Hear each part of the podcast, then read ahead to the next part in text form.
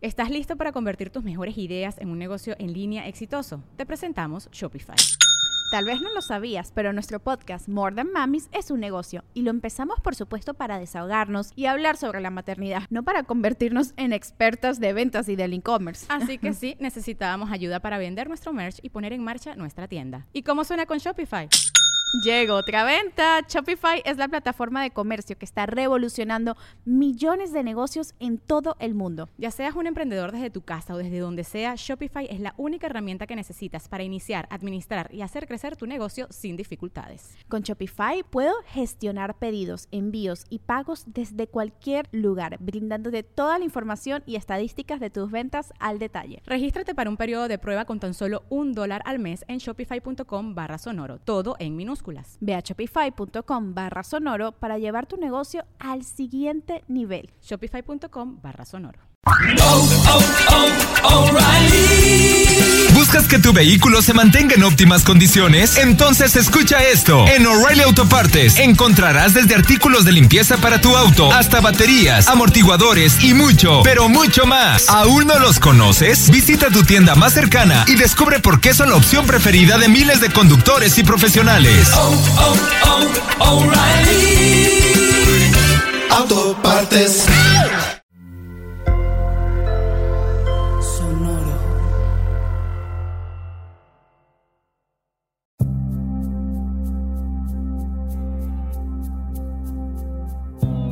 Soy Alexis de Anda.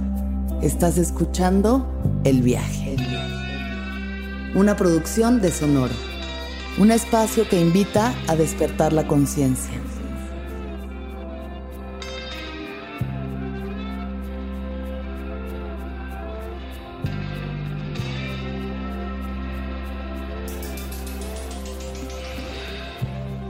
Yo soy Amorose, soy creadora, soy artista y soy compañera. Bienvenide seas a El Viaje. Lepaline. ¿Cómo estás? Bien, muy emocionada de estar aquí contigo, sentada. ahí. Yo estoy Feliz. también súper emocionada.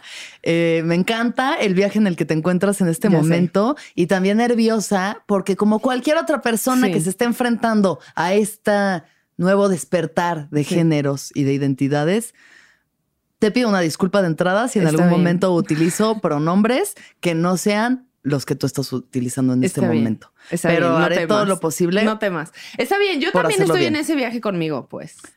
Hablemos primeramente de esto y luego ya nos vamos en retroceso porque esto creo que en este momento es importante. Sí, sí es ¿No? importante. Eh, acabas, bueno, yo vi un video Ajá. en las redes sociales en ¿Es el correcto? que sales del closet como Ajá. no binario. Exacto.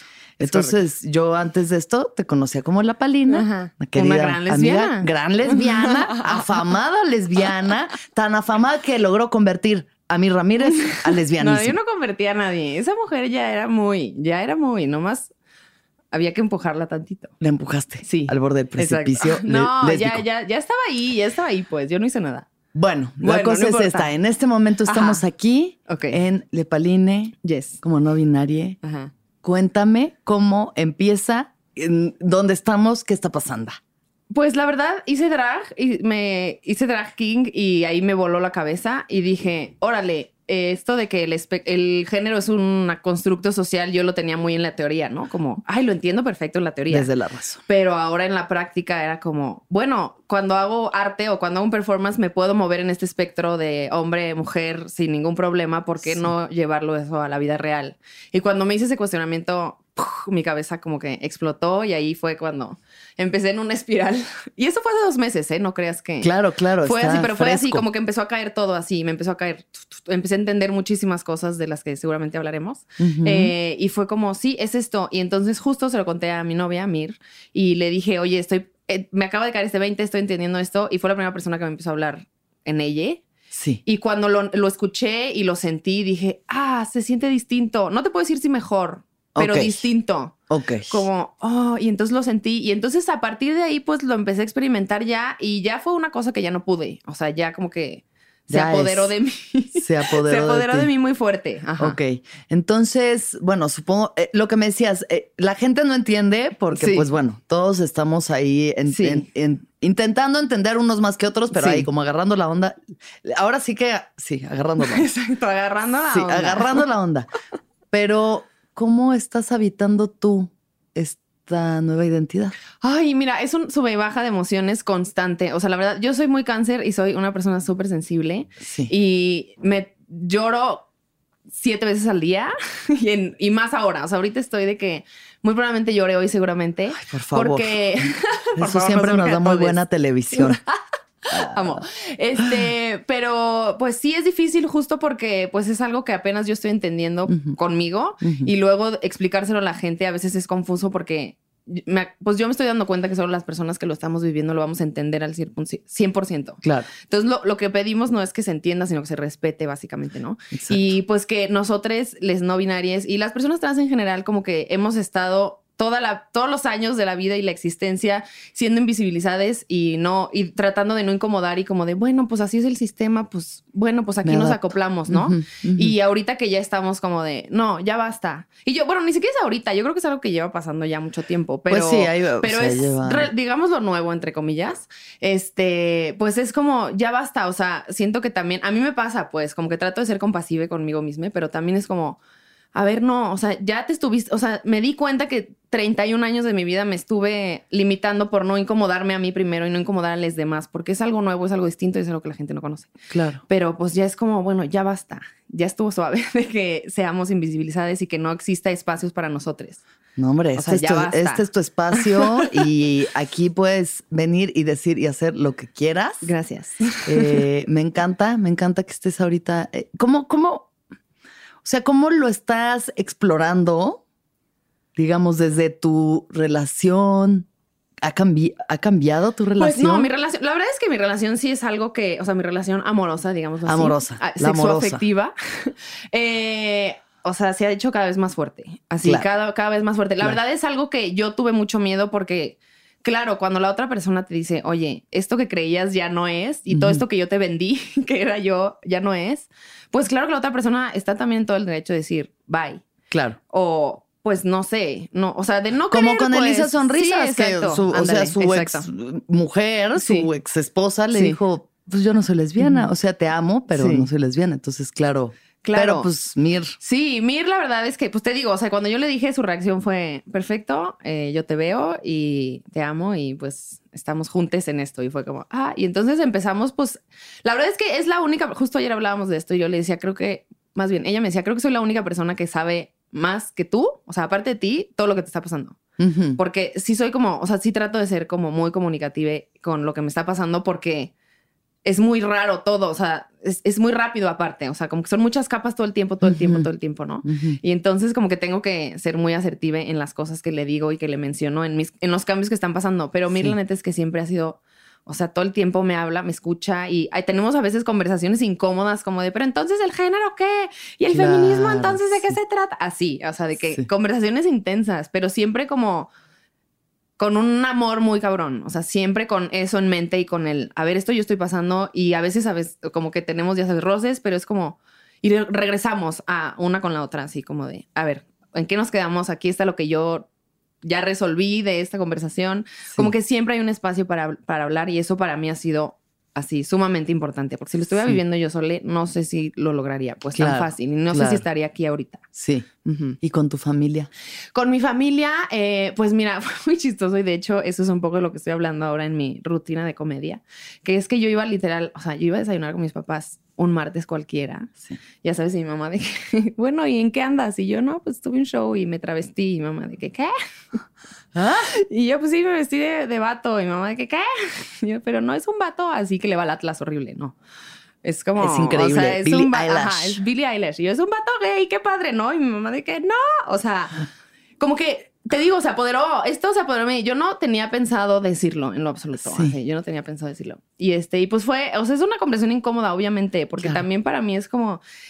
Y yo estoy ahorita como si me hubiera explotado algo así. Yo estoy de que sí, para mí es súper emocionante, pero puedo entender que pues hay herramientas que no todos tenemos y hay información que no todos tenemos. Y entonces, pues obviamente, pues o sea, como que sí, en su principio, cuando yo les dije, soy lesbiana, fue como, oh, ya no hay ningún problema, pues, y se habló y todo súper chido, y tengo una familia súper amorosa. Mm. Este, pero fue incómodo. Imagínate ahora de que no soy hombre ni mujer, estoy ahí en medio. O sea, sí es algo que cualquier papá te diría, Sí. ¿qué? ¿De qué me estás hablando? Les explota la tacha de más. Ajá, pero fue como tan, te lo juro, tan genuino que salió de mí, así de que, así, verborrea, literal.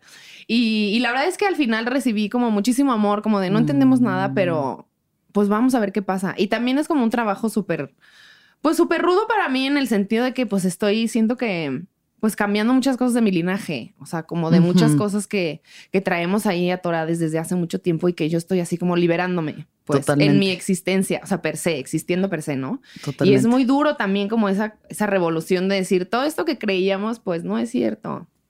Y esto que ustedes son papás no es cierto, ¿sabes? Es como... Pues sí, o sea, es cierto para ustedes y está perfecto, exacto, pero, pero mi mí no. verdad es otra verdad, verdad y otra entonces verdad, vengo a habitar mi verdad, mi libertad, como, me- como Exacto. yo quiero y, y me toca. Sí, que ese es siempre como mi objetivo, ¿no? Como no es...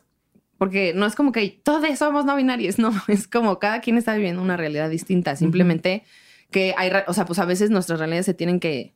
Pues se cruzan y entonces. ¿cómo hacemos para coexistir de una manera más bonita y más chida? Sí. Desde el amor, pues, o sea, como... Desde el amor, desde 100% súper el desde el amor. amor. Exacto. Y también es muy chistoso porque tuve esta segunda oportunidad de salir del closet con mis papás desde el amor, porque la primera vez fue así de que Ahorita nos todo mal, todo. así, todo mal. Sí, entonces también es eso, ¿no? Como una segunda oportunidad de hacer las cosas mejor. Ay, qué chido. Ajá. Y pues también ver la evolución de la familia en Exacto. esta cuestión de querer. Exacto. No entiendo, pero estoy Ajá. aquí, te Exacto. amo y pues Sí. ahí vamos, ¿no? Sí, Vamos que es un privilegio enorme Vamos hacia adelante. Claro. Bueno, pues ahora sí vamos en retroceso. Tras. Y la Paline, dime, ¿qué es lo que más te gustaba hacer cuando tenías siete años de edad? Eh, me gustaba mucho bailar. Mi hermana me ponía muchas coreografías. entonces, ¿De qué tipo? OV7 cava todo el pop del mundo. Todo el pop. Este, y era muy, mi hermana era muy fabulosa y entonces yo quería ser como ella. Bueno, siempre ha sido fabulosa y sigue siendo fabulosa. Yo Hermana mayor. como ella. Mi hermana mayor, ajá. Se llama Luminitza.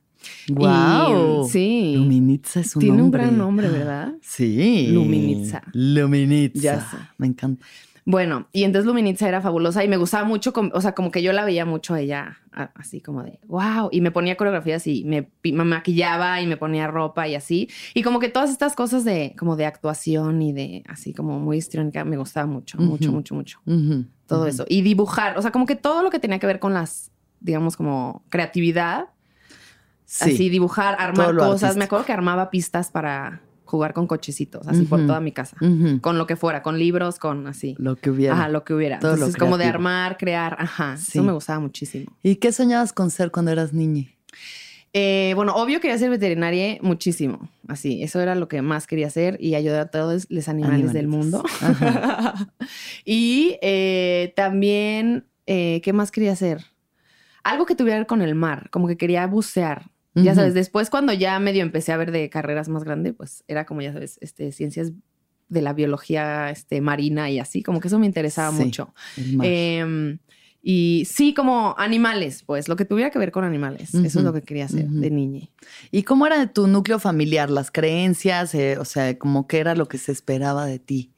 Este, Creciendo. mm, pues sí, o sea, si hay, sí hay mucha, digamos, heteronorma dentro de mi familia, pues, este, sí crecí en una familia que había como, pues una, o sea, sí crecimos en una religión, con una este, educación de religión católica, digámoslo así, pero la verdad es que mis papás como que yo siempre creí y luego ya me di cuenta que sí era cierto, que nunca se la creyeron tanto. Entonces como que sí nos decían como decir la religión porque era también presión familiar en general, Sí. pero no eran, no había tanta presión de que tenemos que ir a misa los domingos y eso no Católico existía. light, No, sí. ajá, católico muy light. Ajá. Entonces, este, pues sí había como, ya sabes, como este un poco doble discurso, porque era como que sí hay que hacerlo, pero no importa tanto. Eh, eh, también, pues lo artístico es algo que se me inculcó muchísimo desde, desde siempre. O sea, Ujú. yo ahora me doy cuenta que desde que era muy chiquita me metieron a todo lo que pod- se podía de artes. En la escuela, así, todo el tiempo eso como que también permeaba mucho en mi familia. Y también como esta onda de, de, de lograr cosas, ¿no? Como de qué, qué vas a lograr. Como siempre había este, estos objetivos, ¿no? Como tienes que, ya sabes, tienes que ser la mejor en lo que hagas y como esta onda de, de la perfección, pues. ¿Y eso fue una presión Sí, para ti? Sí, sí, sí, es algo que, o sea, de lo que ahora me estoy, des- bueno, me he estado desprendiendo, ya creo que ya no lo tengo tanto, pero sí, o sea, como que a veces tengo esta voz, ya sabes, dentro de mí que es como, no lo estás Triunfa haciendo bien. mejor. Exacto. no Triunfa mejor. triunfa más, triunfa más. Ya estás en ocho trabajos, bueno, pues más, no es suficiente. Y es como, Sí. ah, y estoy ahí todo el tiempo, ya sabes, tengo esa voz, pero ya la localicé, o sea, ya, y sé por qué, de dónde viene.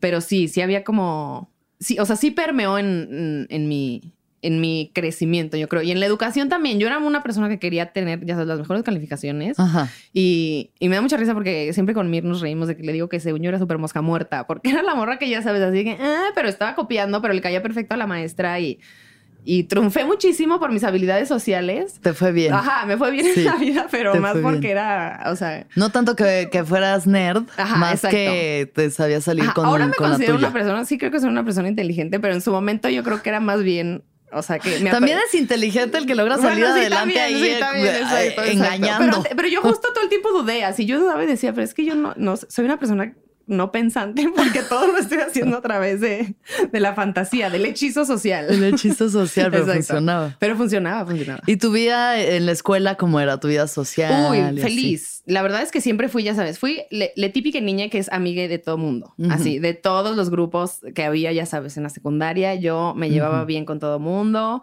Este, era también la, la de los chistes, este, también los La deportes. comedia me- siempre. La comedia siempre. La comedia siempre por delante. También so- me gustan mucho los deportes, entonces, pues ya sabes, a- fútbol, básquet. O sea, como que tenía mucha versatilidad para convivir con la gente en diferentes aspectos. Ujú. Talentosa la chica. Talentosa la chica. Eh, cuando estabas, digamos, o sea, ya como pubertad, adolescencia, que ya vienen así las pulsiones amorosas. hor- hormonales y Sí, sí, sí. románticas. ¿Hacia dónde te inclinabas en pues, ese momento? Yo me forcé, la heterosexualidad forzada estaba en mí, así. Yo lo intenté, ¿Tuviste Alexis, novios? Lo intenté, cuatro novios. ¿Cuatro tuve. novios? Cuatro. De muy corto tiempo, pero bueno, no, o sea, casi una, o sea, hubo uno que casi llegamos al año, así, pero fue lo que más. Pero oye, le eché muchas ganas. sí. Y no, qué siempre, no, pues nada, siempre había un pánico, así cuando se acercaba la hora de que quizás iba a haber un encuentro sexual, yo gritaba por dentro. ¡Ah! Y yo escuchaba que mis amigas estaban de que, güey, me urge coger. Y yo de que, güey, a mí no, o sea, yo, no, o sea, me daba miedo, pánico. Sí, sí, sí, sí. No, no quería, pero no sabía por qué. No entendía por qué. Solamente no quería, no quería, no quería, no quería. Sí. Así. Y lo intenté. O sea, las relaciones que tuve, aparte era con vatos que, pues me llevaba chido con ellos y era como, bueno, pues el siguiente paso es que seamos novios. Y es como, y, o sea, mi último novio es ahora de mis mejores amigos y es un homosexual también. Entonces es como, güey, estábamos los dos luchando. Bien confundides. Bien confundidos ahí. Bueno, pero echándole ganas a lo que tenía que echarle ganas en el momento, que era eso, pues Exacto, no, tener un novio ahí, amigos, Exacto. amigas, Sí, pues, novio. era lo que tenía que pasar. en su momento era, ¿no? O sea, Sí. igual no, no lo tenías identificado todavía. No, nada, en lo Ajá. absoluto. ¿Y en qué absoluto. momento te diste cuenta de que, mm, creo que... Bueno, pues obviamente ya empecé como a tener ahí, pues tenía pensamientos, o sea, de, pero nunca lo veía como algo concreto porque yo siempre digo que yo no sabía que era lesbiana porque nunca había visto una. Entonces no sabía que eso existía, o sea, no sabía que eso era una posibilidad.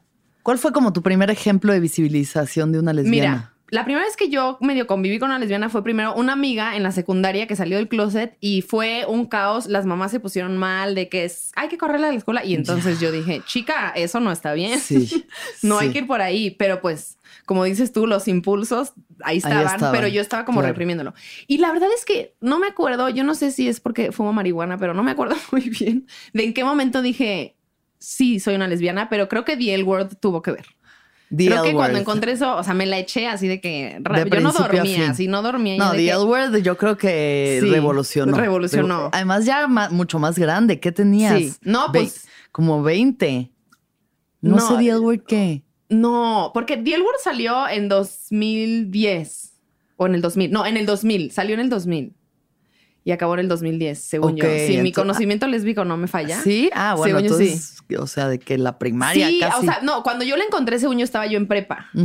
Pero todavía ahí no tenía como grandes, o sea, como que lo, lo descubrí, o sea, como que me tardé mucho, la verdad, en aceptarlo yo. O sea, Claro. mucho, mucho, mucho, Claro, mucho. Ya lo sabía, claro. pero me tardé mucho. Sí. Y este, y justo mi último novio, o sea, casi casi me agarró y me dijo, eres una lesbiana, ve y, y resuelve. ¿Ah, sí? ¿Cómo fue? Pues porque yo básicamente le estaba poniendo el cuerno con la primera morra que conocí que me dijo, tú eres una lesbiana. Y yo dije, ah, esto es una posibilidad.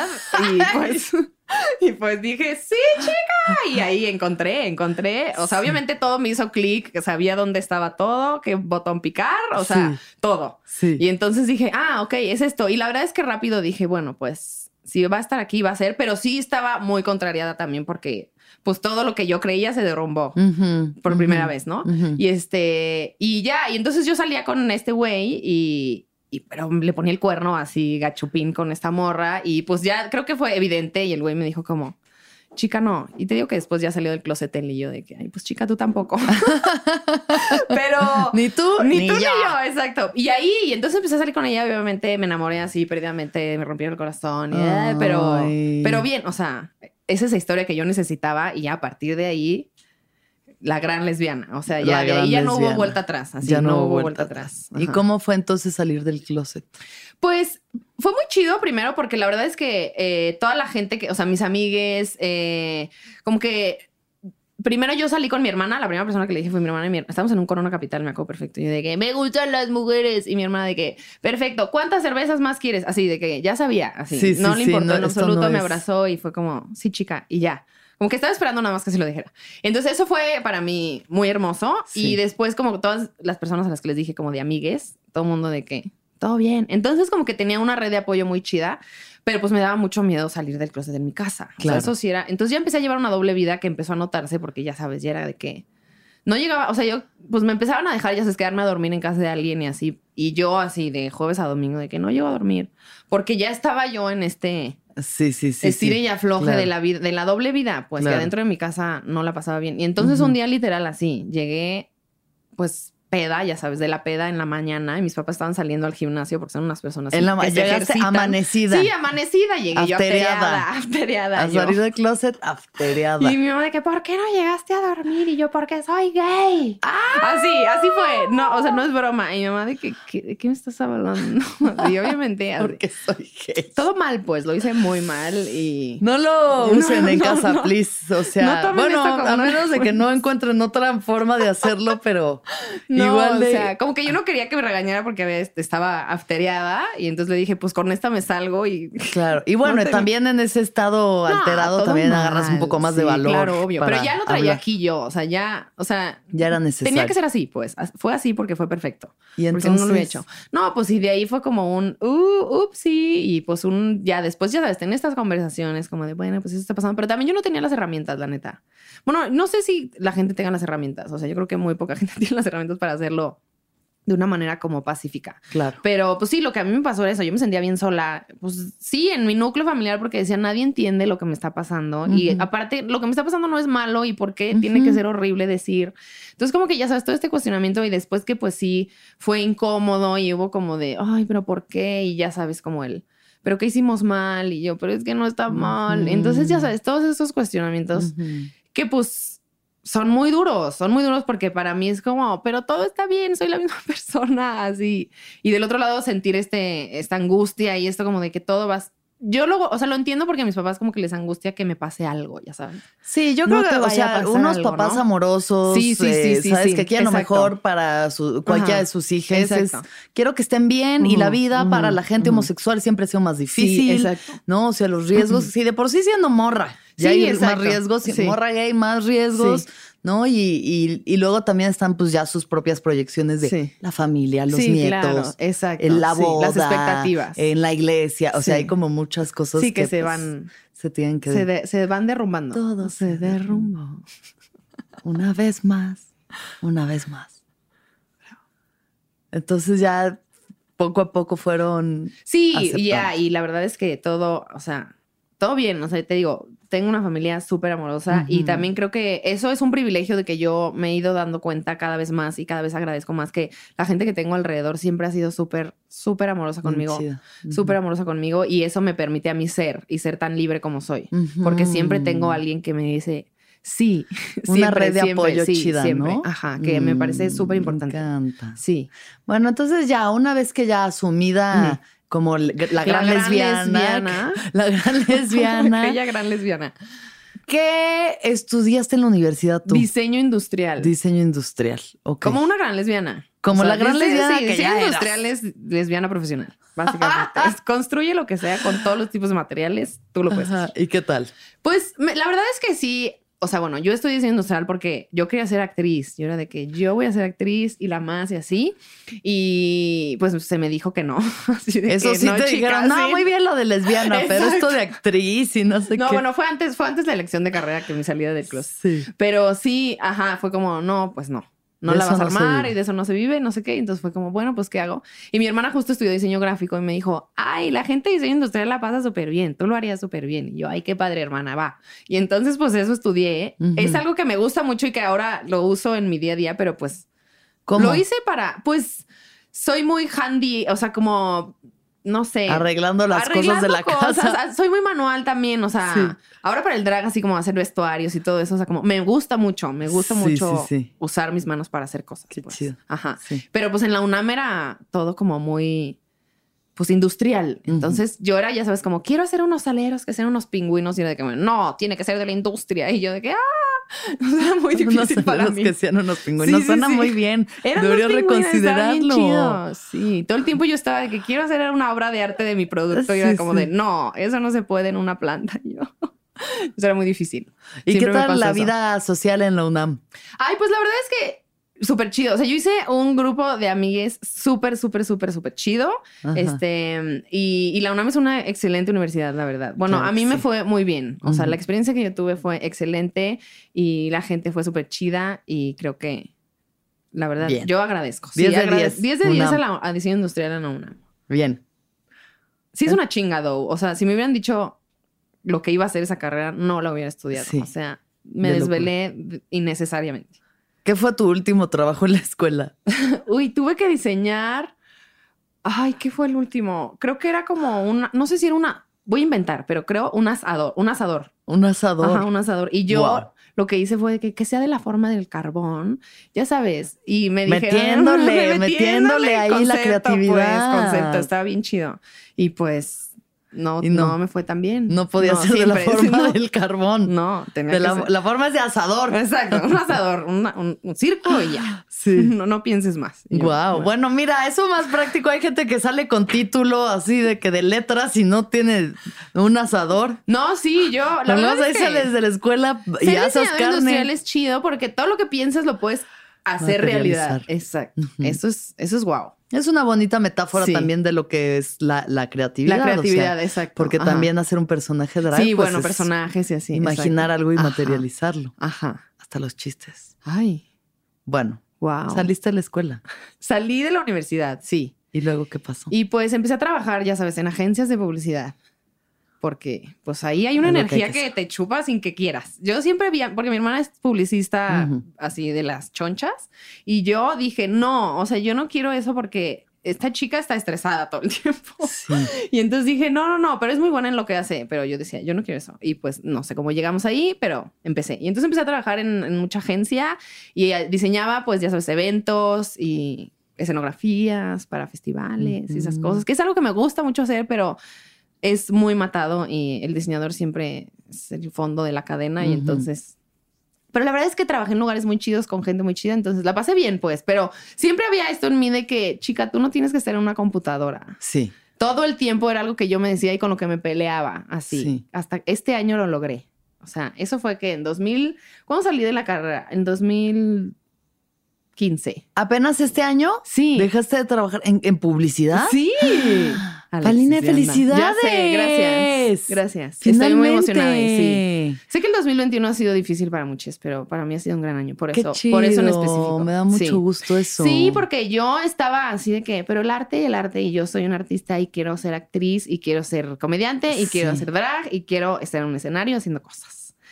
Pero siempre ya sabes la voz de que no, pero no, pero no, pero no, pero no. Ajá. Entonces, bueno, trabajé en eso y después me moví a hacer copy porque yo quería escribir también, es algo que me gusta mucho. Entonces empecé a escribir y entonces, pues, pero era una agencia, entonces también. Y este año era todas las agencias de que el COVID y el bicho y todo era. del- y yo Sí, empecé sí, sí, sí, a girar en mi loca, tacón y dije, no, yo ya no puedo estar en una junta en donde se me diga que el producto que estamos vendiendo quita esta. O sea, ya sabes. Entonces empecé Co- ya. ¿Hay productos que quitan el Sí, COVID? según esto. Por favor. Según esto. compártenos esta mencione? información. Sí. Sí, o sea, como que ya eran. Yo estaba escribiendo mentiras. Claro, Eso claro, fue lo que me pasó. Bueno, siempre, uno siempre está. Bueno, sí, también. Si trabajas en publicidad, probablemente escribas Pero ya muchas cosas co- como verdades ya- alteradas, pero. Sí, no, pero ya... ya- cosas que están así poniendo en riesgo Sí, la vida o sea, de la gente. sí, exacto. Era como de, güey. Entonces ya cada vez el mensaje era más, más, más, más, más. Sí. Y este, y luego llegó junio, que yo digo que es así como el, el- la Navi. Bueno, no yo digo yo, todos decimos que es la Navi gay y Claro. que es así, bueno, la fantasía de, de los homosexuales, porque. Pero pues es una fantasía porque luego no es, no es verdad ¿no? todo. Pero empecé a recibir muchas campañas y muchas cosas y dije, ya no estoy pudiendo entre las dos cosas, voy a renunciar. Entonces renuncié así. Un día, pero un día me desperté así. Un día me desperté Sí. y dije, hoy voy a renunciar. Y fue muy loco porque, pues yo dije, bueno, dos semanas más, que me den una quincena y ya sabes, ¿no? Todo bien. Y me dijeron de que no, algo está pasando que tenemos que volver a firmar tu contrato y entonces si lo vuelves a firmar, pues Otro. va a ser un pedo firmar y desfirmar. Entonces ya mejor tu último día es hoy. Y yo dije, ah, pero fue perfecto, fue perfecto porque pues así tenía que ser. Yo Claro. no tenía que estar en ese trabajo en lo absoluto. Totalmente. Y entonces pues me aventé y aquí estoy.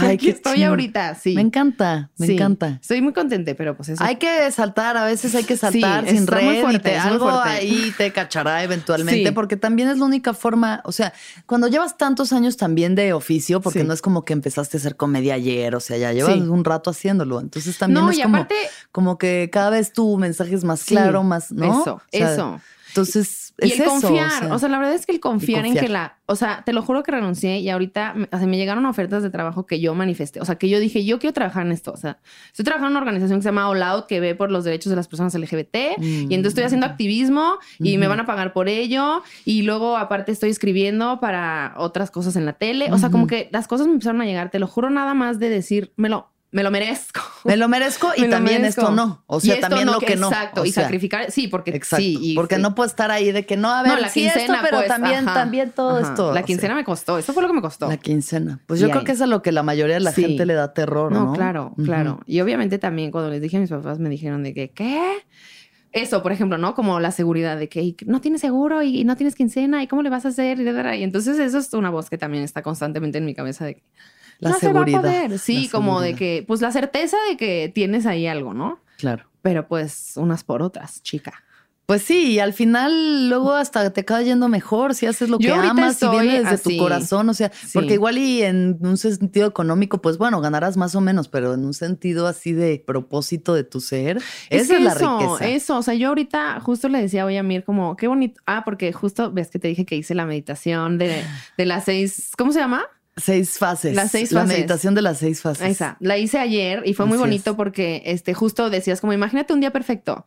Y entonces empecé a llorar porque dije, wow, cómo mis días ahorita son perfectos ya, como son. O sea, antes era como de, ay, tengo que esperar al fin de semana para, ya sabes, y viví en la angustia de que, ay, me caga lo que hago y, ah, y quisiera, quisiera, quisiera y ahorita está pasando Está y es muy bonito porque como que siempre te dicen como lo único que tienes que hacer es confiar y, y venga, aviéntate, pero es, o sea, es neta, o sea, es solo como, no solo, o sea, yo decía, me, mor- me moriría por hacer drag, hazlo. Sí. O sea, no, no en el, en la esperanza. Yo todo el tiempo vivía desde ahí, ¿no? Como el, ojalá algún día. Algún sería día. hermoso. Sí, sí, sí, no, lo No, hacemos y ya pues, vemos. Ahorita, ahorita. Y, las, y es distinto, es distinto. Así, es distinto como lo imaginas, pero es, es hermoso. pues. Como todo, como toda Sí. fantasía, en la realidad es otra Sí. cosa, pero pues eso es lo que quieres, Exacto, ¿no? O sea, quieres la realidad de, de, Sí. de vivir la experiencia, no de saber de ella Exacto. por una suposición. Exacto. Bueno, vamos a de, de- A de ver, otra vuelta. vez, perdón. La comedia. La comedia. ¿De dónde viene? ¿Estás listo para convertir tus mejores ideas en un negocio en línea exitoso? Te presentamos Shopify. Tal vez no lo sabías, pero nuestro podcast More Than Mamis es un negocio y lo empezamos por supuesto para desahogarnos y hablar sobre la maternidad, no para convertirnos en expertas de ventas y del e-commerce. Así que sí, necesitábamos ayuda para vender nuestro merch y poner en marcha nuestra tienda. ¿Y cómo suena con Shopify? Llegó otra venta. Shopify es la plataforma de comercio que está revolucionando millones de negocios en todo el mundo. Ya seas un emprendedor desde tu casa o desde donde sea, Shopify es la única herramienta que necesitas para iniciar, administrar y hacer crecer tu negocio sin dificultades. Con Shopify puedo gestionar pedidos, envíos y pagos desde cualquier lugar, brindándote toda la información y estadísticas de tus ventas al detalle. Regístrate para un periodo de prueba con tan solo un dólar al mes en shopify.com barra sonoro, todo en minúsculas. Minúsculas. Ve a shopify.com barra sonoro para llevar tu negocio al siguiente nivel. Shopify.com barra sonoro. ¿A dó- Pues- ¿En qué momento llega?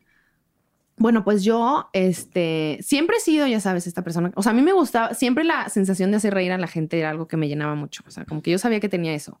Este, yo estudié en un taller de teatro, ya sabes, muy amateur, eh, desde que tengo nueve años. Y cuando me empezaron a dar los personajes de comedia, ahí entendí que yo no quería ser la sirenita, sino que quería ser la gaviota, porque así cuando me dieron ese personaje dije, ¡Ah! Y el timing, Me y empecé a entender todas estas cosas, ¿no? Y Ajá. yo decía como, eso es lo que yo quiero. Sí. Y luego hicimos ahí una versión amateur igual de mentiras, y entonces yo fui la secretaria Lupita y también el personaje más cómico, y fue como, wow, esto lo traigo en mí. O sea, nadie me lo enseñó. O sea, Sí, esto sí, es algo sí, que sí, yo sí, es sé. natural. Entonces, como que siempre había estado ahí, pero pues nomás estaba ahí. Y después, cuando empecé yo a ver que existía el stand-up, dije, oh, chica, esto está muy chido. Yo quisiera hacer eso. Entonces, tomé el taller con Sofía Niño de Rivera y lo tomé y ya. Y como ¿Y que. qué tal estuvo la experiencia? La verdad, muy chida. O sea, yo la verdad es que es el único taller que he tomado y siento que fue un excelente taller para hacer mi primer taller y para empezar a escribir algo. O sea, yo salí de ahí con cinco minutos excelentemente escritos y con la teoría excelentemente conocida. Pues. Sí. O sea, como que desde ahí, de ahí pude empezar. Claro. Y justo ahí conocí a Caro Campos, que antes trabajaba con Sofía. Y entonces. Caro me empezó a invitar a abrirle shows. Y entonces de ahí empecé.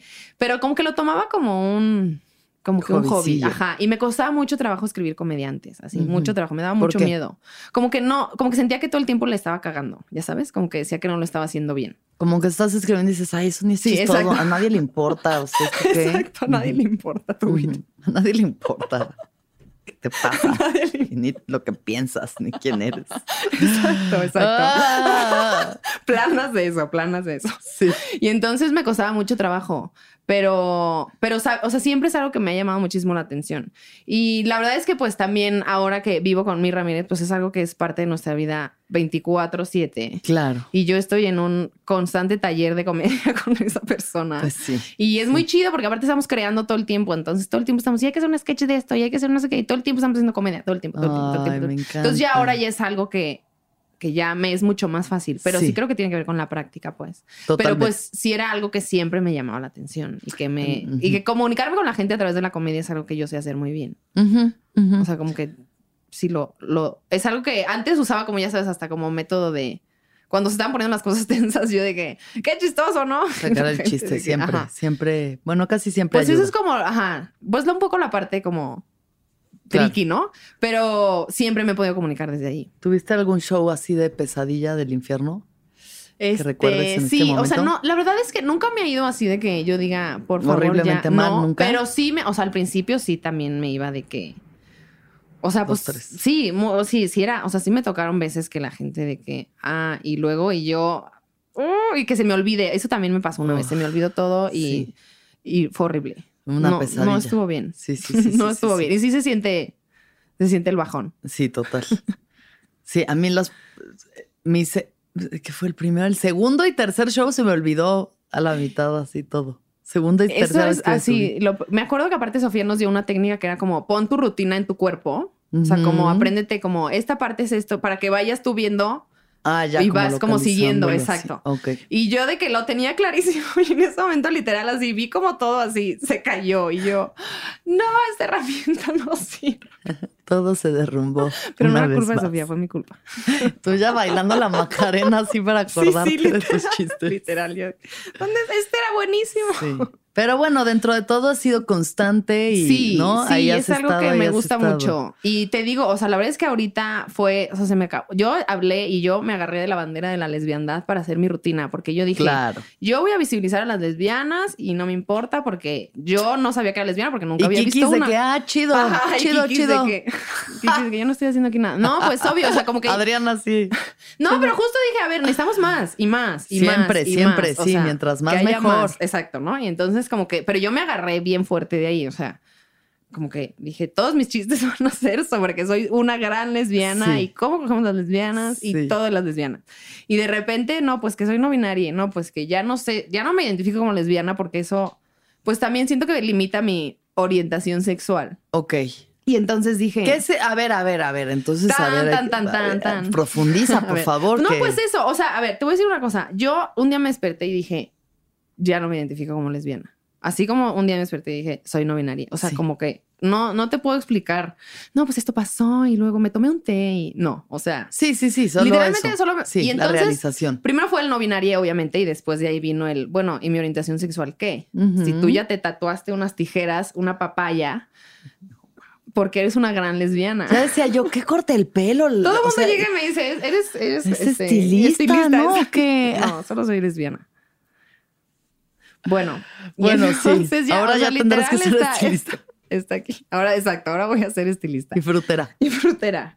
Bueno, pues yo me, o sea, yo me agarré de esa bandera fuertemente y, y después fue como, ¿cómo? Pero si eres no binaria, entonces, pues no eres una morra que le gustan las morras, sino no es morra. Entonces, ¿qué? Y entonces después dije, bueno, y aparte, siento que también en mi exploración, y ni siquiera que la esté viviendo activamente aquí y ahora, sino como que digo, quiero saber que mi espectro en mi orientación sexual es tan libre como mi género, Claro. ¿sabes? O sea, Sí. como la sexualidad es tan libre como el género. Total. Y entonces dije, ¿por qué lesbiana? Lesbiana me acorta mucho el panorama. Sí. Yo sé que, yo sé que estoy en la posibilidad de, de enamorarme o de querer a una persona que está en todo el espectro. Claro, y hom- hombre, mujer no binaria, trans, ¿no? O sea, ahí es donde ya. Ajá, Pues como que sí, se quitarle la etiqueta Exacto, también a eso, ¿no? eso. A la persona la que, con la que decides vincularte. Y entonces justo Marcela Lecuona y mi Ramírez tuvieron un show y me invitaron a abrirles Ajá. en el Teatro del Parque de Interlomas. Y en ese día estaba yo en ese cuestionamiento de que no soy lesbiana, pero dije, tengo que hablar de esto en la noche, tengo que hacer mi rutina. Y pues más o menos como que ahí, ya sabes, medio hablé de mi cora, como de estoy en eso, pero pues también dije, mi papel es abrir y que este evento se levante Claro, y que la claro, gente se ríe y la pase bien. Entonces como que lo dije, y fue increíble, fue muy hermoso y todo salió muy bien, pero yo ahí fue cuando dije, ya no, este no es mi discurso. O sea, dijiste tus chistes Sí, de los dije, bravo, Claro, sí, claro, sí, sí. ya, pero me fui a mi casa como, Ya no, ya sin ya no es, ajá, ya no está ahí, ya no está ahí. Y entonces empecé a llorar y a llorar y a llorar porque es lo que hago yo, llorar, para resolver cualquier tipo de problema. Ay, ¿qué pasa? Sí, y ni modo. Y entonces lloré y lloré y después dije, bueno, ¿qué hago, Emir? Pues escribe perre. Y entonces pues me puse a escribir y, y ya, y fue muy hermoso porque también fue catártico, así que me puse a llorar. Dije, "Ah", y después salieron de ahí chistes y es como, sí, también el arte, esto es muy hermoso el arte, o sea, es como los artistas luego somos de que, no, ¿y cómo voy a desprender de esto? Que Ay, ya... no, pues ya. Y o aparte sea, era en una el fórmula momento que en el que ya no te acomoda la prenda, ya está, ¿no? Sí. O sea, total. Pero ya me sabía la fórmula de las lesbianas, ya sabía por dónde, ya, y de repente fue como, no. Bye. Bye. Ahora empieza Sí. del otro lado. Y aparte no hay referencias, que eso también es muy loco. O sea, no hay de dónde agarrarte para, bueno, y si le hago como esto, no existe. Ujú, ujú. Pero también es muy chido. Qué eso. gran oportunidad Sí, es muy esa emocionante. también, o sea, Sí. justamente para visibilizar, para explorar. Eh, lo que hablábamos antes de empezar a Exacto. grabar, ¿no? Que, o sea, yo ahorita igual, como que con el stand-up, y digo, sigo con el mismo show Sí. que tuve antes de la pandemia, que igual digo, es que esto ya no, ya esta Sí. prenda no me queda, o sea, ya putona pero espiritual, ya no soy putona, o sea, claramente si algo no soy es putona. O sea, ya, eh, sabes, como que, ay, sí, el perreo, y no sé qué, es como, ya esto Ya no. no. me representa. Sí. Mm, se pu- claro, seguir escribiendo y seguir, pero al mismo tiempo hay otra cosa que dice, quiero hacer algo distinto. Y Sí. ahorita que me platicas de Divas y Sí. Fritas, que es el show que tienen Sí. ahorita Miri y tú, digo, sé. Sí, es que es eso, como que también empezamos a ver que, eh, pues estamos como, la comedia dice que tiene que ser así y el stand-up tiene que ser así. Y es tan racional Ajá, todo, y es y tanta mente. Ajá, y, y tu rutina tiene así un pico y es la campana y baja y hay risas cada tanto. No, güey. O sea, sí, pero hay más cosas que explorar de la comedia. O sea, yo cuando empecé a hacer drag dije, también puedo meterle comedia a mi performance drag. Este, como que la comedia siempre va a estar, pues, porque es nuestra herramienta y nuestro, nuestra manera de Y nuestra comunicarnos. esencia. Exacto. Pero no tiene que ser siempre de una sola manera. Como no. Y eso es en todo, ¿no? Siento que ese es el mensaje en todo. Como realmente lo que estoy haciendo es porque yo lo quiero hacer o porque así me dijeron que tiene que ser. O lo que soy es neta porque yo soy esto o porque me dijeron que yo tengo que ser esto. ¿no? Claro. Todo el tiempo es ese cuestionamiento. Y entonces por eso Divas y Fritas es tan hermoso, porque ahí vaciamos literal todo lo que se nos ocurre, se hace ahí. Y es muy chido. Y, ha ido cambiando. Y cada, cada mes que eh, hemos tenido un Divas y Fritas cada mes, entregamos algo distinto, lo cual también es como una locura, pues. Sí. Porque es estar creando y creando y creando. Sí. Pero eso es crear y desechar, crear y desechar, crear y desechar. Platícame de la primera vez que hiciste drag. Wow, pues bueno, yo un día, cuando yo veía drag, dije, yo quiero ser un personaje drag que sea un hombre homosexual. Ese fue como mi primer, pero pues ya ahí lo tenía en mi cabeza. Y después dije, pues lo único que tengo que hacer es sentarme y pintarme la cara y hacer un performance y Sí. ya. Y literal llegó a mi cabeza lo que quería hacer, ¿no? Dije, ok, va a ser este chico que tiene como la cara súper rosa y es súper cute y súper literal no binaria y es un chique queer y que es súper joto y súper así como súper femme. O sea, como que tenía muy claro el personaje, este, que le gusta mucho, ya sabes, todo, todo lo de los noventas, es súper rosa, como Sí. esta persona. Y ya, y literal me senté y me pinté la cara, pero pues no tenía dónde hacer mi, mi show. Entonces le hablé a una amiga que se llama Rubí. ¿Ubicas a Rubí? Rubí de día y de noche. Bueno, Rubí de día y de noche es una, una gran señora, quien me dijo, yo estoy produciendo este drag king, o sea, este shows de drag king. Entonces me dijo, hermana, te hago tu show, te van a abrir estos kings y es tu nacimiento. Y yo dije, Sí. sí.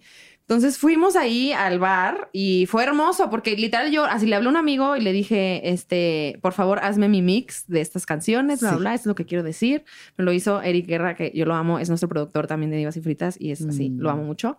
Y entonces me hizo mi, mi este y luego fui a hacerme mi vestuario, así de que todo lo hice yo, así con los pesos que yo tenía. así. Qué Eso es lo que tengo. Y ya, y armé mi show y, y lo hice y fue así. Ahí fue donde me explotó la tacha de todo. O sea, porque me pegué las chichis Sí. y me tenía yo un torso masculino, me puse unos calcetines en los calzones. o sea, era un vato, pero súper Ujú. gay. Ujú. Entonces también era como, ¿qué? O sea, ¿qué es esta lesbiana haciendo este joto? Ya sabes, Sí, como sí, que sí, sí, sí, así, sí, sí, una locura, pues. Pero es también como muy yo este personaje. O sea, es como, sí, soy yo también, de- en esencia. Entonces, pues fue muy bonito hacerlo y después de eso fue cuando ya empecé a que se me empezó a, a rebotar la cabeza. Pero sí, la transformación del cuerpo es muy, es muy loca.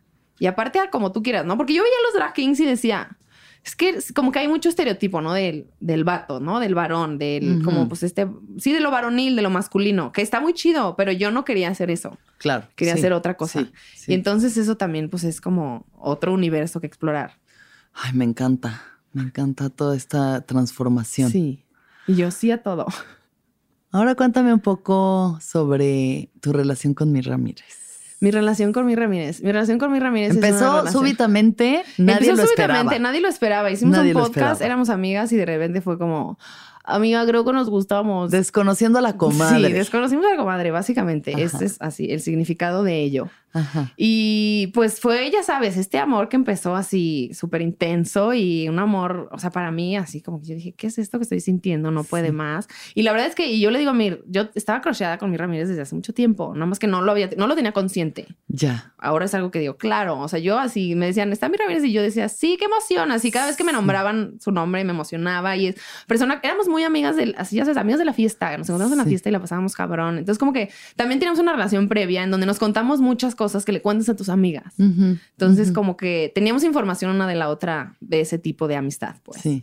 Y después, pues se desconoció a la comadre y empezó como este torrido romance intenso, eh, que empezó a crecer y a crecer y a crecer. Y, y la verdad es que es una relación que yo quiero mucho porque es una relación que me ha permitido crecer así de una manera muy cabrona y que Oh. estoy viendo también que la otra persona crece al mismo tiempo, ¿sabes? O sea, como que creo que ahí también tiene que ver con el trabajo personal de cada quien. O sea, Claro. eso sí, yo, yo en- empecé un proceso terapéutico y eso me hizo así moverme de lugar muy cabrón y este y, y entiendo por qué puedo tener esta relación que tengo ahora. O sea, porque yo antes no, no era capaz de soportar una relación porque no podía ni siquiera hablar de lo que sentía, de lo que pensaba, de lo que quería, de lo que necesitaba.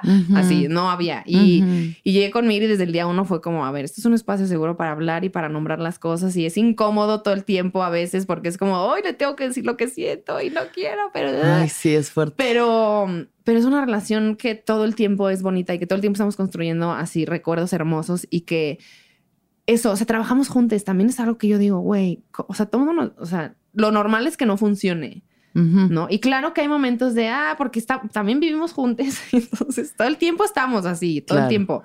Pero hemos encontrado como, pues esta manera también de encontrar espacios, de encontrar este, maneras de comunicarnos las cosas y, y lo que hacemos a las dos nos apasiona demasiado.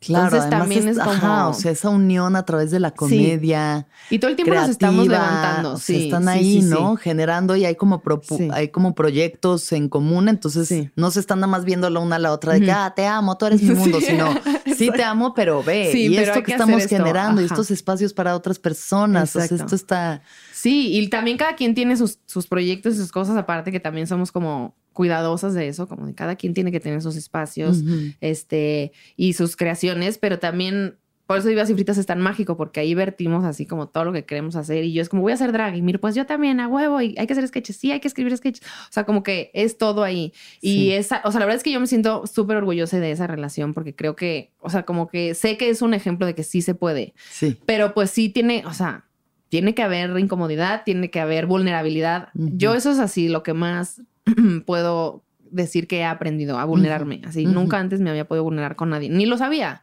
No sabía que eso era una posibilidad. Con la pues. terapia te diste cuenta Sí, de todo esto. Ajá. Sí. Y entonces el vulnerarme, el poderme abrir y saber que del otro lado hay un espacio seguro, que no voy a recibir este, violencia ni nada, ya sabes, como Sí. este, estos espacios donde se puede comunicar y que siempre, y lo hemos hablado, es como justo, el amor está así por encima de todo, a pesar de, Ujú. o sea, estemos discutiendo, estemos bien, estemos en un momento difícil, siempre es como, esto nos está uniendo y no importa, vamos a pasar y va, del otro lado va a estar mejor, pues. Ay, me Sí. encanta. Y yo, ah. Ahora, háblame un poco sobre tu relación con la marihuana. Bueno, pues mi relación con la marihuana.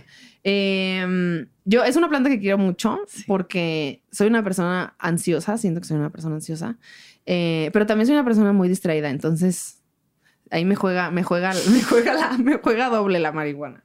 Porque, porque luego se me olvidan las cosas. Sí. No, pero sí es algo, o sea, yo empecé como ya sabes, típico de que, eh, debes de fumar marihuana y a veces lo hacía, pero después como que se volvió parte de, de mi entender de muchas cosas, o sea, cuando empecé yo a fumar marihuana también como, no, no voy a decir ceremonial porque eso se me hace como ponerle mucha cosa, pero claro, como claro, claro. dándole una intención Sí. y este, hay gente que dice que no, pero por ejemplo, meditar mientras fumo marihuana recibo mucha información que es como muy clara y muy certera para mí y como que empecé a tener esta relación justo de eso, ¿no? Como de, de que a través de la planta puedo yo tener una comunicación mucho más directa conmigo, Mm. sin tanto, ya sabes. Ajá. Y ajá. entonces eso para mí es algo que yo aprecio mucho. Y, es, Mm. un, y es un espacio que me doy, como que sí trato de dármelo, este, para comunicarme conmigo y para entender en dónde estoy. Y a veces ahí tengo muchas emociones y muchos sentimientos que ni siquiera yo puedo entender.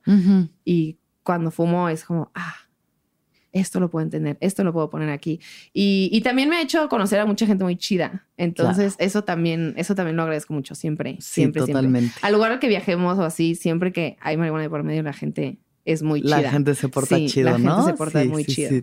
Y también creo que, por ejemplo, para mi perro es así una, una maravilla también cuando está súper ansioso. Que a O sea, como Renata que- le soplan marihuana no, en, la- no, en el unas hocico. gotas ¿qué? de veterinaria, o sea, con cannabis CBD? veterinaria. Ajá, de CBD. ajá. Y también, o sea, como que todo ese tipo de cosas yo digo como... Sí, ¿Y le han ayudado a que no Sí, esté ladrando sí, en medio del- exacto, de que la no esté ladrando transmisión? en medio de la transmisión. Porque nos pasó el otro día que fui a, hacer el live y andaba. Ya cada vez está, está Asentando. sentándose más. Sí. Ay, bendito Dios. la Bendito. Dios, la Un besito Renata. a la Renata que la queremos Renata. tanto.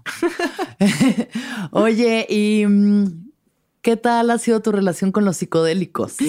Uh, fuerte. También siento que hay un antes y un después para mí. O sea, yo hace, pues, ¿qué fue? Hace, yo creo que dos años, un poquito menos, este, hice mi primera ceremonia de, de Hikuri y yo siento que a partir de ahí, así, yo hice, he hecho Hikuri y, bueno, hice sapo antes, Este, pero la verdad es que las dos experiencias que tuve no fueron tan visuales, solo fueron como de sensación y siento que los días después, ya sabes, ¿no? Como que la ceremonia empieza después. Como que empecé a sentir muchos cambios, pero no, no sé. mm, Esa fue mi experiencia a Sí, mí sí, con sí, el sí, DMT. sí, claro, pues. claro. Y después hice Hikuri y fue una ceremonia así completamente distinta porque llovió en el lugar en el que iba a ser. Entonces nos tuvimos que meter en una cabaña, Uf, 20 personas. Uf.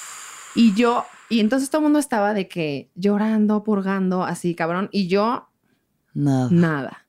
Y yo dije, bueno, pues, y entonces ya sabes, pues empecé a hacer, este, pues medio ahí a, a hacer el chiste y la, obvio, como siempre. Claro, y después de claro. que, ¿quién quiere más? Y yo así fui por mi segunda dosis y nada más me salía a vomitar y a vomitar, pero tampoco era visual ni, pero estoy segura así. Yo regresé de esa ceremonia, así, abracé a Mir y me puse a llorar así de que... ah.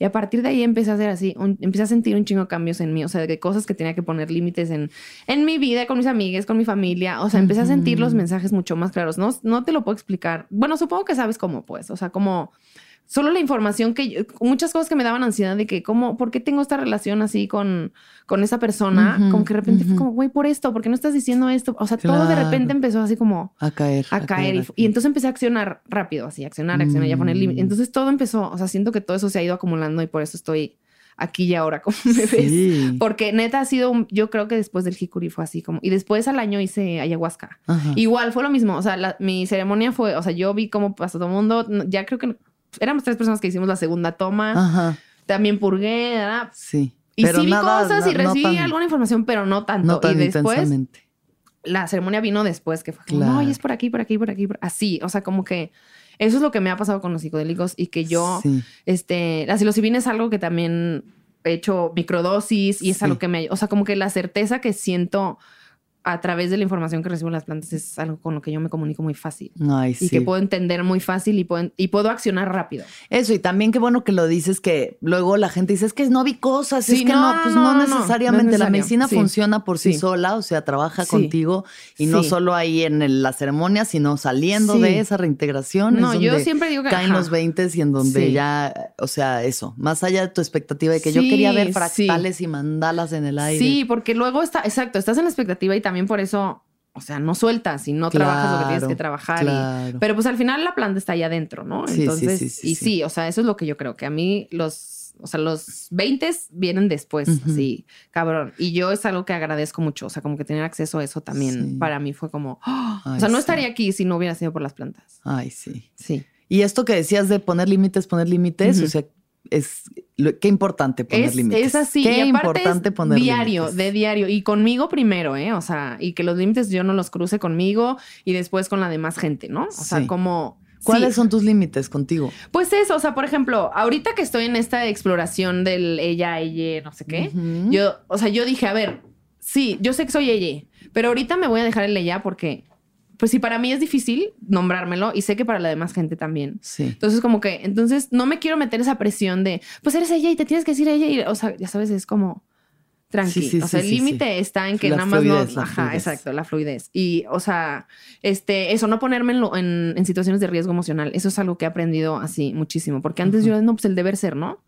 Me pidieron que esté aquí, tengo que estar ahí. O esta comida familiar y tengo que estar ahí. No. Claro. Si no me siento a gusto, si no me siento cómodo, por lo que tú quieras Sí. primero me pongo yo. Así, primero voy yo y, y trato de ser ya muy honesta cuando cancelo algún plan, cuando no voy a algún lugar o Ujú. con, lo, con todas las cosas que hago también trato de ser muy honesta. Ujú, ujú. Porque siento que también la, del otro lado es distinto cuando la gente dice la, la verdad. De que, ay, no puedo porque no, es como, Sí, sí. Lo, mientras me más honesto, de- o sea, la exacto. honestidad es con nosotros Sí. y con el otro y o sea, es Sí. un acto para el bien de todos los seres, Sí. siento, ¿no? Entonces, sí. a veces cuesta porque es como, sí, es más fácil decir, ay, perdón, es que me salió no sé qué cosa, Sí, un exacto. show y ya no vas, Ajá. pero pues más chido. sí, construimos relaciones honestas, que eso es lo que yo creo, ¿no? Exacto. que también luego estamos pidiendo que la banda sea honesta, pero pues hay que empezar. Exacto, pedimos honestidad, pero si no la sabemos dar. Exacto. Ay, qué importante todo Ay. esto. O sea, que de verdad, qué profundidad. Verdadera.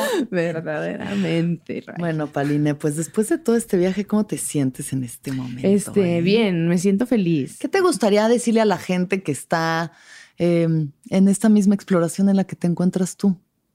Ay, pues que se cuestionen más, que, que es incomodísimo. Es, he recibido muchos mensajes de que siento que también soy no binaria, pero me da miedo aceptarlo. Sí. Ese es, ahí estamos todos, ¿no? Y es como, sí, sí da miedo, sí es un camino que no existe, como te decía, fuera del, fuera, fuera del aire. Sí. Este es un camino que no existe y que estamos descubriendo en, juntes, entre todos. Entonces, a veces, pues obviamente da miedo porque es incierto. Pero creo que las respu- o sea, las respuestas están ahí en el, o sea, neta en el corazón y si es algo que te incomoda o si es algo que sientes que está ahí, explorarlo, explorarlo y hacerte esos cuestionamientos. Y yo digo que entre más incómodo mejor, porque la respuesta después de la incomodidad es súper bonita. Es súper bonita. Eh, y creo que somos más de los que creemos. O sea, o sea, creo que somos muchas personas no binarias que estamos habitando el mundo y que no sabíamos que esto era una posibilidad ni siquiera. Claro. Y entonces, y que es bien bonito, o sea, bien, y yo, yo personalmente creo en que existen estos seres iluminados y maestres ascendides que, que nos están diciendo por dónde, y todas estas personas son, bueno, estos seres son energía masculina y femenina todo el tiempo, todo el Sí. tiempo, ¿no? Entonces yo realmente creo que eso es como, pues es el futuro, o sea, que, que aprendamos a movernos en este espectro de, de lo femenino y lo masculino sin ponerlo en, en un concepto de esto es de mujer y esto es de hombre, en un concepto tan binario, tan la dicotomía tan ahí, ¿no? Como de o es esto o es esto. Y todo lo que está en medio, ¿dónde queda? Entonces creo que sí, estamos ahorita pues atravesando esto que nadie sabe de qué se trata, ni cómo se comen, ni qué, y estamos aquí como intentando hacerlo, pero creo que es un camino bien bonito. A mí es algo que me emociona mucho saber porque es como, ah, es un lienzo en blanco que obviamente da miedo, pero es como yo puedo construir lo que sea. Yo estoy construyendo una masculinidad que en vez, de estar peleando con la masculinidad de que, ah, es como yo la voy a construir a través de mí, una masculinidad que no sea tóxica, sino una masculinidad que aporte, que sea bonita y que yo voy a construir. Y no hay de dónde agarrarse ni como ejemplo, ¿eh? O sea, eso es lo que también digo como, claro. Güey, qué difícil, pero qué chido también como que yo sea le creadore de la, la masculinidad que yo quiero, así como con lo femenino, que claro que tenía mucho más contacto con ello porque pues así me viví. Sí. Pero también la puedo moldear a una manera que yo quiera, ¿no? Y entonces como estarme experimentando dentro de estas dos energías es algo que a mí me ha dado una libertad así absoluta, mm. absoluta, absoluta. Entonces creo que pues si te lo estás cuestionando, ve por ello. Ve por ello porque creo que es un viaje bien bonito. Ve por ello. Sí, ve por ello. Sí. Ay, bebé, me encanta. Gracias por compartirte desde ese lugar tan hermoso y amoroso y luminoso que en el que habitas y está increíble. gracias a ti, gracias a ti por invitarme. Esto para mí es un. Yo dije cuando vaya al viaje porque yo sabía que iba a estar aquí, pero no sabía de qué iba a hablar y, y qué bonito. Qué, hermoso que, sea en este momento con esto que traes tan importante. Y que tanto ayudará también a otras personas a no sentirse tan solas y como perdidas en el camino, ¿no? Sí, y hablemos, hablemos entre nosotros. A mí eso es lo que me dio, así cuando yo empecé a hablar con la banda de lo que me estaba pasando, cuando encontré a otras personas no binarias, me dio la solución porque por fin alguien me dijo, sí, eso que sientes es verdad y a mí también me pasó. Sí. ¿Sabes? Es como, ah, porque obviamente, pues, insisto, no, no, no, la gente no lo va a entender ni modo. Spoiler alert, no lo van a entender si no lo están viviendo. Más que el que lo habita. hablemos, vulnerémonos, compartamos. Y así como hice yo, y al llegar Palinda le dije, perdón, si de pronto digo ella, ello, ella, o sea, si me equivoco, te pido una disculpa, pues también, ¿no? O sea, si ustedes se encuentran con una persona y no saben cómo llamarle, pregúntenle cómo prefiere que se pronombres, le nombre, lo pronombres, que sea. Pronombres, cómo, y así nos vamos entendiendo desde el respeto, desde el amor, siempre. Siempre. Siempre vamos con las últimas preguntas. Ok. Entonces, ¿cuándo fue la última vez que lloraste? Ay, hoy en la mañana. Sí, te lo juro que lloro diario. O sea, eso sí, es, una verdad. No sé por qué lloré hoy en la mañana. Ah, porque estaba en una junta de trabajo justo en mi nuevo trabajo, que es algo que es muy hermoso porque empezamos la junta y dijeron, ay, Palina es nueva, le vamos a explicar. Primero preséntense todos. Y entonces todo mundo se presentó y dijo sus pronombres. Y entonces yo de que, ah. Y después empezaron de que, bueno, en Alemania estamos haciendo esto para cambiar la constitución, para darle seguridad a las personas queer. Y aquí acabamos de pagar el primer Pride para Ruanda. Y entonces empezó a llegar mucha información para mí y empecé a llorar y dije, qué bonito que estoy en este trabajo y ya. Por eso lloré. Esa soy yo. Me encanta. Luego. ¿Qué más? ¿Qué es lo que más feliz te hace? Lo que más feliz me hace es, ay, saber, o sea, como entender que justo el amor es la respuesta. O sea, como que cuando siento que todo está perdido y que no hay para dónde y regreso, ay, la respuesta, me pone muy feliz decir como, ay, qué bonito, hay una herramienta, hay una respuesta. Sí. ¿Qué es lo más importante para ti? Lo más importante para mí es este, la, pues la libertad de ser uno mismo. Eso. Y finalmente, ¿qué piensas de la muerte? Eh, pues que está, aquí está, al lado de todos, al lado de nosotros y, y, estamos conviviendo con ella todo el tiempo y no es algo que por qué temerle, simplemente ahí está y, y va a pasar cuando tenga que pasar y yo creo que pues es bonito saberla ahí, presente, sin temerle. Siempre. Y justo ahorita, o sea, yo generalmente ya no hablo aquí, pero justo el otro día estaba escuchando a una chica contar un poema y hablaba como de las distintas muertes que ha vivido dentro de su mismo ser, ¿no? Y entonces también creo que es esto, o sea, todas estas, eh, ¿no? Eh, palinas, palines que han nacido y han muerto y han, se han transformado y pues puede ser más obvio en un caso como el tuyo ahorita, ¿no? A través de la identidad, pero todos, estamos constantemente pasando por estas, estos procesos, ¿no? Entonces el renacimiento, la muerte y la vida que están así. Sí, todo el tiempo de la mano. Exacto. Están todo el tiempo transformándose y pues si nos llevan siempre a seres más, más plenes, más libres, más amorosos, qué mejor. Qué mejor. Ay, Qué pues muchísimas gracias. Ay, gracias a ti, Alexis. Gracias, gracias, gracias. Gracias por, venir al viaje. Ha sido un placer. Un placer, un placer para mí también. Gracias por escucharnos. Gracias. Y que todos los seres sean felices, que todos los seres sean felices, que todos los seres sean felices. ¿Escuchaste el viaje? Suscríbete en Spotify, Apple o donde estés escuchando este programa. Ahí encontrarás todas mis charlas pasadas y las futuras. Si te gustó el viaje, entra a sonoromedia.com para encontrar más programas como este y otros muy diferentes. Este episodio fue producido por Daniel Padilla Hinojosa, Padi, Paola Estrada Castelán, Mariana GCA. Agradecimientos especiales a Héctor Fernández Mosqueda, Esteban Hernández Tamés, Andrés Vargas Russo.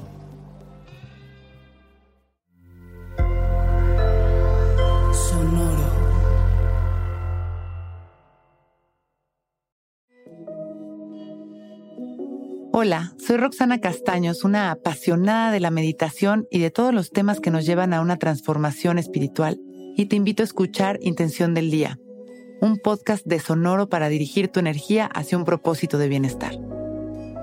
Encuentra un nuevo episodio todos los días en cualquier plataforma en donde escuches podcast. Intención del Día es una producción de Sonoro.